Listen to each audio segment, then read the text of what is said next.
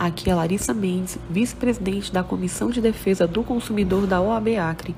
E muitos pais sempre ficam na dúvida sobre quais materiais escolares podem ser solicitados pelas escolas. Lápis, caderno, borracha, cera, papel higiênico, material de limpeza. Algumas escolas variam bastante nos itens da lista escolar, estendendo aos alunos coisas que não são da sua responsabilidade. De modo bem genérico, as escolas só devem solicitar na lista de material escolar os itens de uso individual do aluno em quantidades coerentes. Materiais de uso coletivo não podem estar listados, mas podem ser embutidos no valor da mensalidade escolar. As instituições de ensino também não podem cobrar marcas e lojas específicas, pois pode representar venda casada, o que é proibido pelo Código de Defesa do Consumidor.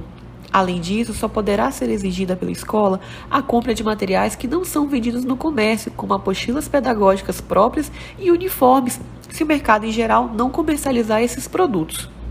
É proibido cobrar papel higiênico, álcool, itens de escritório, envelopes, caneta, grampeador, material de limpeza e materiais destinados à decoração de festinhas. Também fica proibida a cobrança de taxa adicional por itens coletivos, todo o custo com materiais ou infraestrutura necessárias para a prestação dos serviços educacionais deve estar inclusa no cálculo da mensalidade. Os pais devem pesquisar bastante antes de comprar os materiais e, se possível, tentar reaproveitar algum item que tenha sobrado do ano anterior.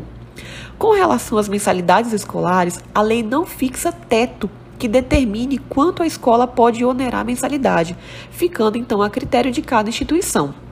Entretanto, o valor da mensalidade pode ser reajustado somente uma vez no período mínimo de 12 meses, e o reajuste deve estar de acordo com o aumento da despesa da escola. Por exemplo, o aumento de gastos com pessoal e com custeio da instituição seria justificativa para o reajuste da mensalidade. Todo o aumento de mensalidade deve ser justificado por meio de uma planilha de custos, que deve ser fixada em local visível e de fácil acesso no prazo de 45 dias antes do fim do período de matrícula. Caso o consumidor considere um aumento abusivo, ele deve procurar primeiramente a instituição de ensino para esclarecimentos. Caso contrário, pode procurar o órgão de defesa do consumidor da sua cidade. Gostou das dicas? Caso tenha mais alguma dúvida, procure o seu advogado de confiança.